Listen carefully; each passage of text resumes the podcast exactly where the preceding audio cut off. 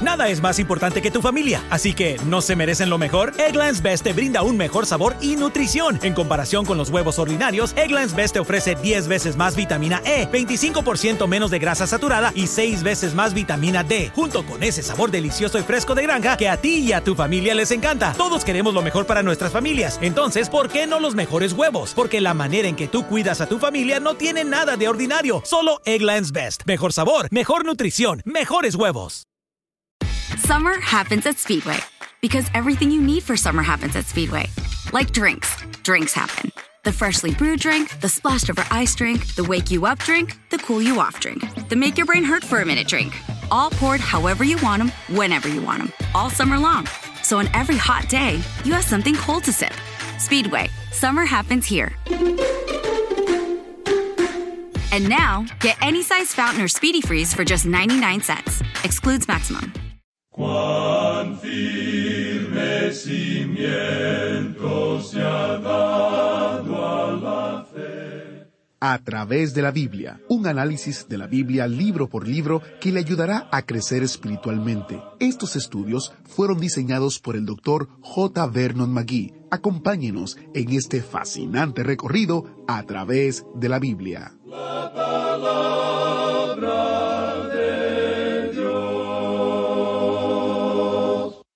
Saludos hermanos y hermanas, gracias por sintonizarnos en el día de hoy. Como cada día estamos recorriendo las páginas de la palabra de Dios, la Biblia. Soy su anfitrión Heiel Ortiz y le doy la bienvenida a, a través de la Biblia, el programa en el cual conocemos a Dios en su palabra. ¿Sabe usted que a través de la Biblia es un ministerio global?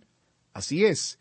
El programa empezó en inglés en el año 1967, cuando el Dr. Magui comenzó a enseñar los estudios bíblicos que son la base de lo que escuchamos hoy. En el año 1973 empezó en español y ahora hay personas alrededor del mundo entero que están escuchando este mismo estudio bíblico. En nuestro imaginario autobús bíblico tenemos compañeros del mundo entero que hablan más de 120 idiomas. Le invito a orar por la eficacia de este ministerio global.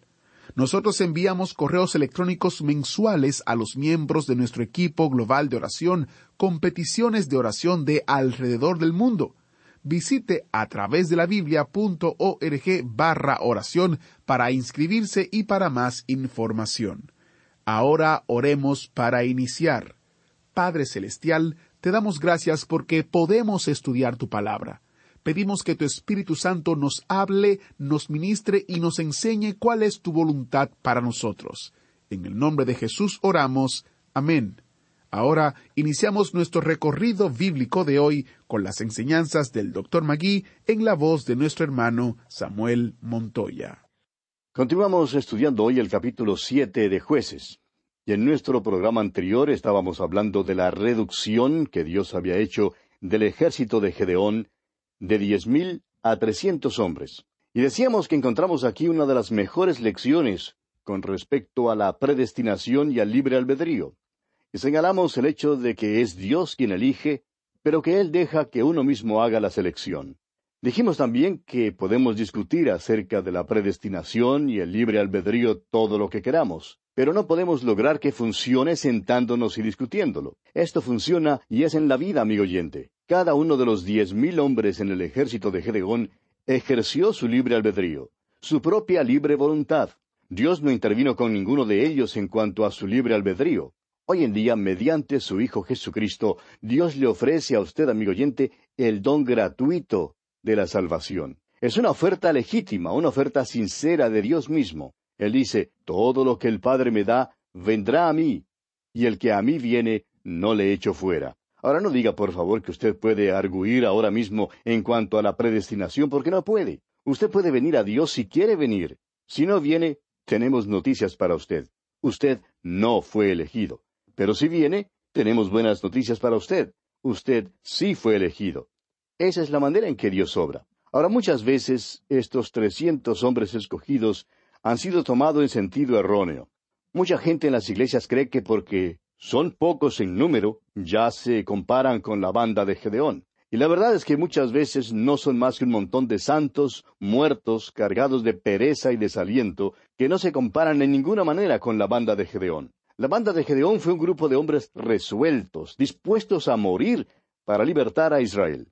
Permítanos decirle, amigo oyente, que estos hombres lamieron las aguas con su lengua como lame el perro, debido a que estaban en busca de los madianitas y no en busca de agua. Beberán después de que termine la batalla. Un jugador de fútbol una vez estaba tan entusiasmado y tan emocionado al final de un partido porque su equipo había obtenido la victoria y dijo, simplemente resolvimos ganar. Y amigo oyente, esa es la banda de Gedeón. Esa es la resolución que hace falta a la iglesia hoy en día.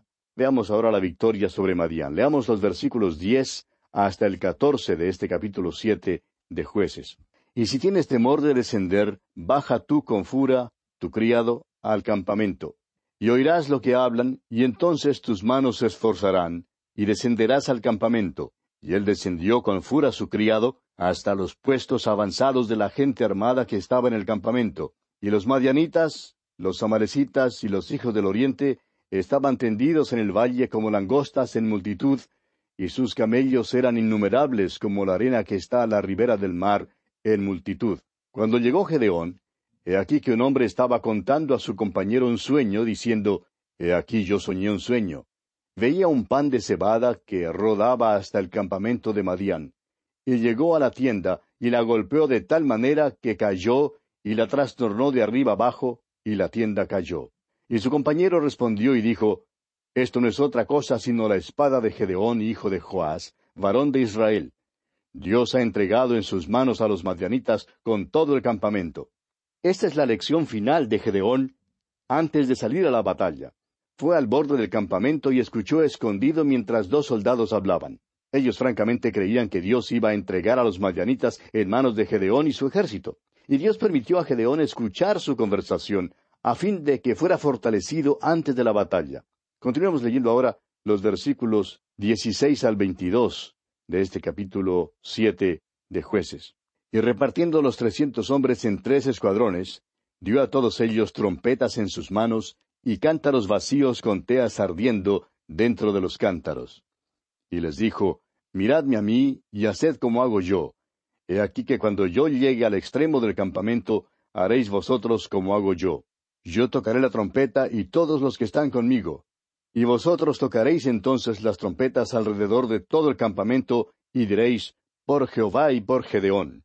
Llegaron pues Gedeón y los cien hombres que llevaba consigo al extremo del campamento, al principio de la guardia de la medianoche, cuando acababan de renovar los centinelas, y tocaron las trompetas y quebraron los cántaros que llevaban en sus manos.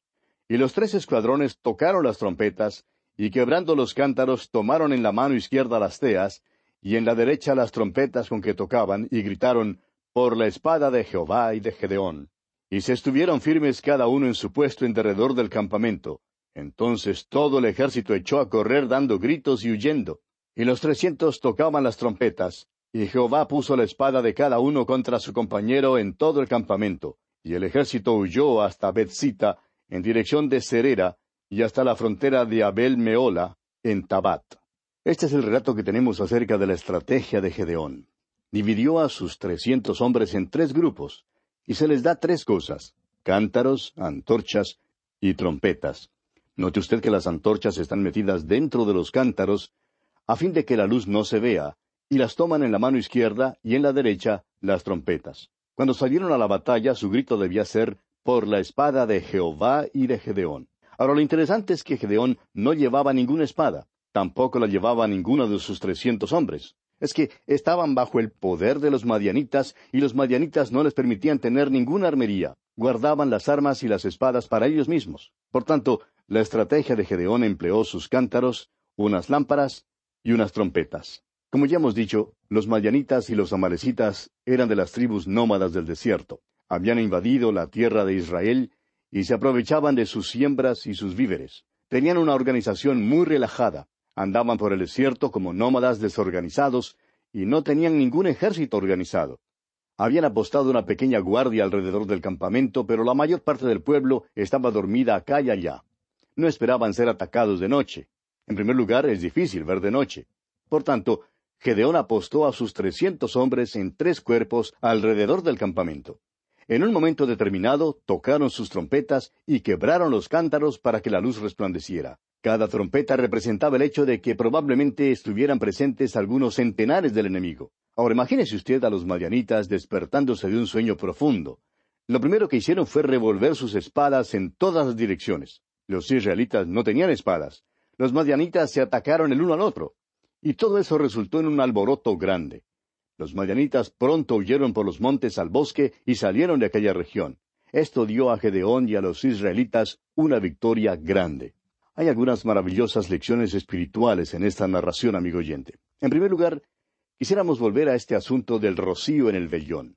Necesitamos hoy en día una obra de embellecimiento interior en nuestras vidas, lo cual solo Dios puede hacer. Necesitamos pedirle que envíe rocío sobre nuestras vidas infructuosas. En el libro del profeta Oseas, capítulo catorce y versículo cinco, Dios dice, Yo seré a Israel como rocío, él florecerá como lirio y extenderá sus raíces como el Líbano.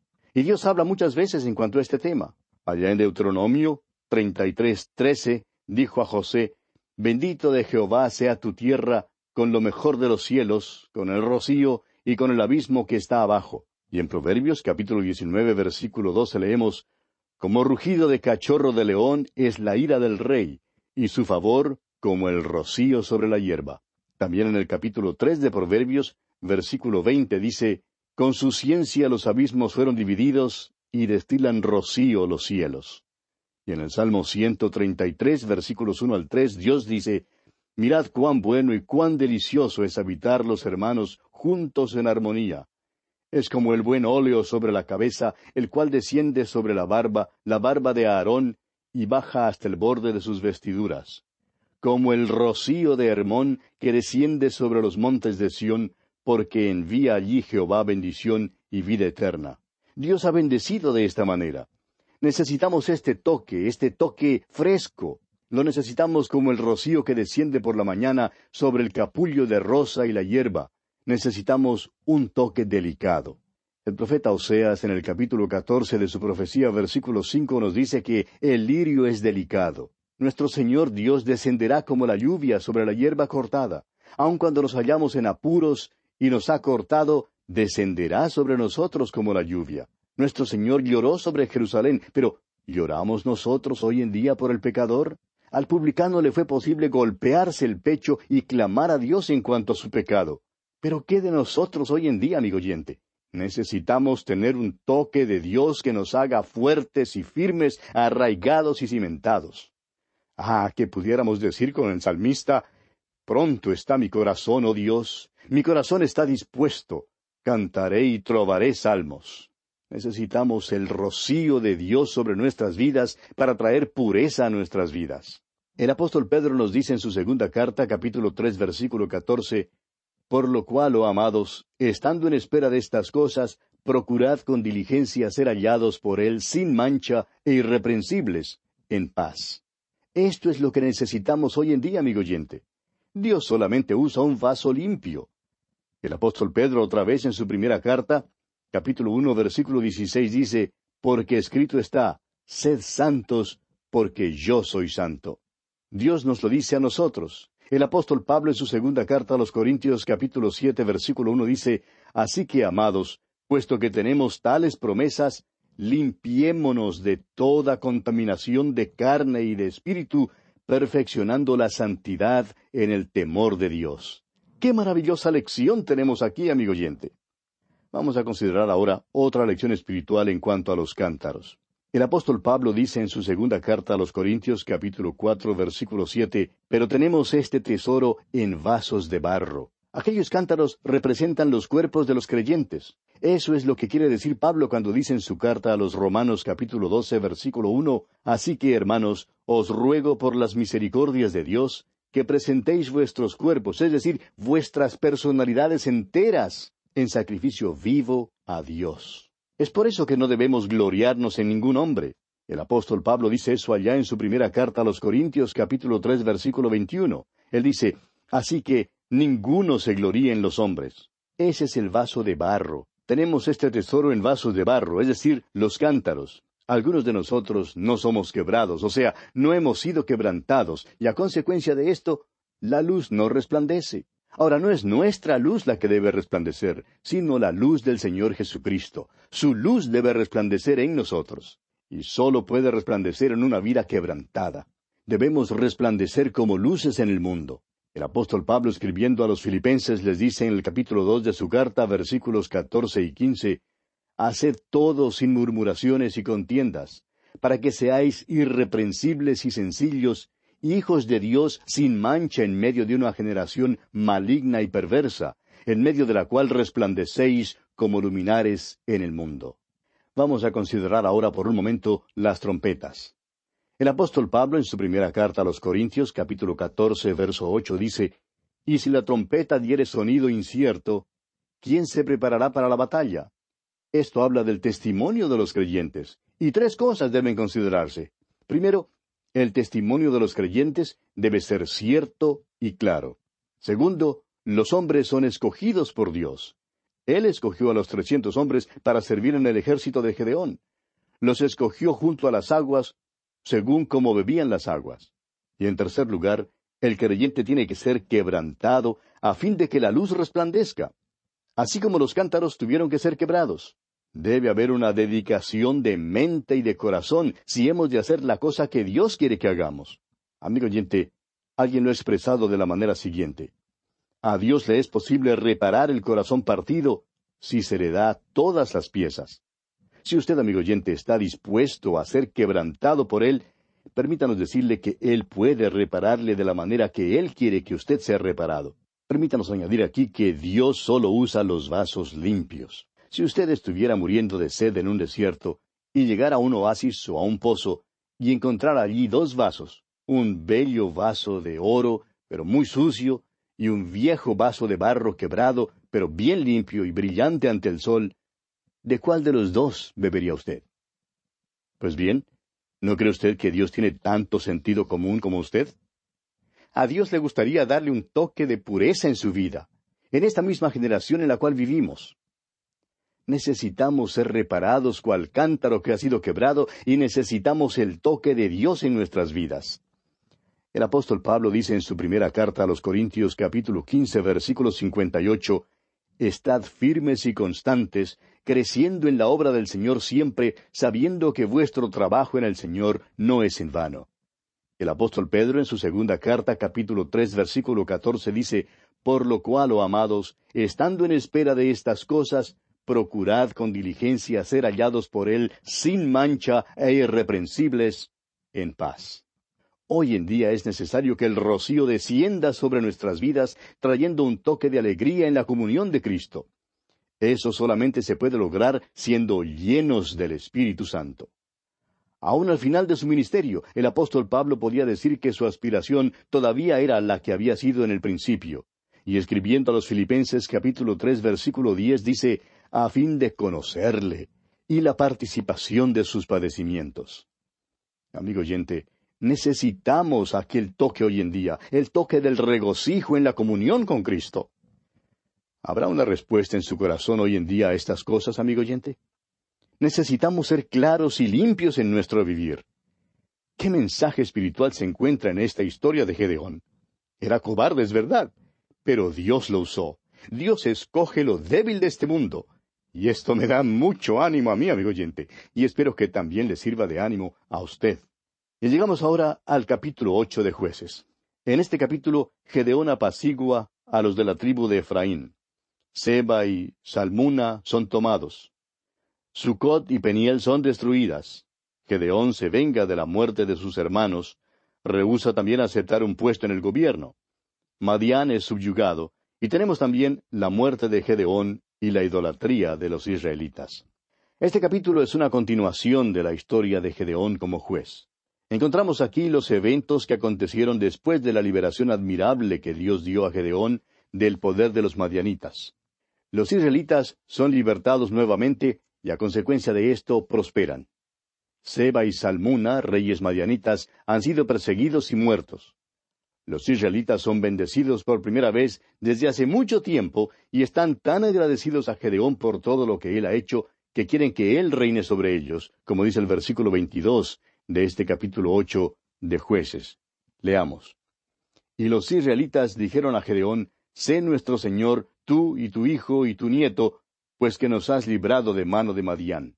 Esta es la primera indicación que se nos da en la Escritura de que los hijos de Israel querían que un rey reinara sobre ellos. Dios les dijo en el principio que Él no quería que tuvieran un rey, así como las naciones en derredor, pero ellos querían tener un rey. Debido a que Gedeón les había libertado de la servidumbre, ellos querían que Él aceptara el puesto de rey. Al parecer, Gedeón es el primero a quien ofrecieron este alto oficio. Pero Él lo rehusó. Más tarde descubriremos que Israel nuevamente pide tener un rey. Insisten en tener un rey y por fin demandan tener uno. Luego, Dios le dice a Samuel, quien es el último de los jueces y el primero de los profetas, que él debe ungirles un rey. Entonces Dios le dijo a Samuel que Israel no le había rechazado a él, sino a Dios mismo. Dios quería reinar sobre ellos. En este incidente fue Dios quien usó a Gedeón tan admirablemente. Sin embargo, fue a Gedeón y no Dios a quien los israelitas pidieron que reinara sobre ellos. No tan solo querían que reinara Gedeón, sino también su hijo y el hijo de su hijo. Esto significaba que deseaban tener un rey así como las naciones alrededor de ellos. Y el versículo 23 de este capítulo ocho de jueces dice, Mas Gedeón respondió, No seré señor sobre vosotros, ni mi hijo os señoreará. Jehová señoreará sobre vosotros. Gedeón ciertamente había aprendido una lección, eso es indiscutible. Este joven que sacudía el trigo por allá abajo en el lagar reconoció que era cobarde. Sabía que era Dios quien le había dado la victoria. Sabía que no tenía ninguna fuerza en él mismo para ganar la batalla. Pero se dio cuenta de que Dios le había levantado con este fin. Gedeón en verdad era un hombre admirable.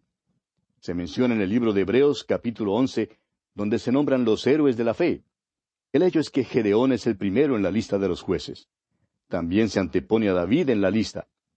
Dice el escritor a los Hebreos en el capítulo once versículos treinta y dos al treinta y cuatro, ¿Y qué más digo? Porque el tiempo me faltaría contando de Gedeón, de Barak, de Sansón, de Jefté, de David, así como de Samuel y de los profetas, que por fe conquistaron reinos, hicieron justicia, alcanzaron promesas, taparon bocas de leones, apagaron fuegos impetuosos, evitaron filo de espada, sacaron fuerzas de debilidad, se hicieron fuertes en batallas, pusieron en fuga ejércitos extranjeros. Puede ser que Gedeón figura antes de David en la lista debido a que viene cronológicamente antes de David.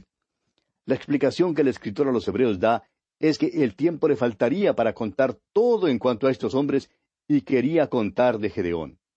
Dios levantó a Gedeón para hacer una tarea extraordinaria. El libro de los jueces cuenta lo que pasó.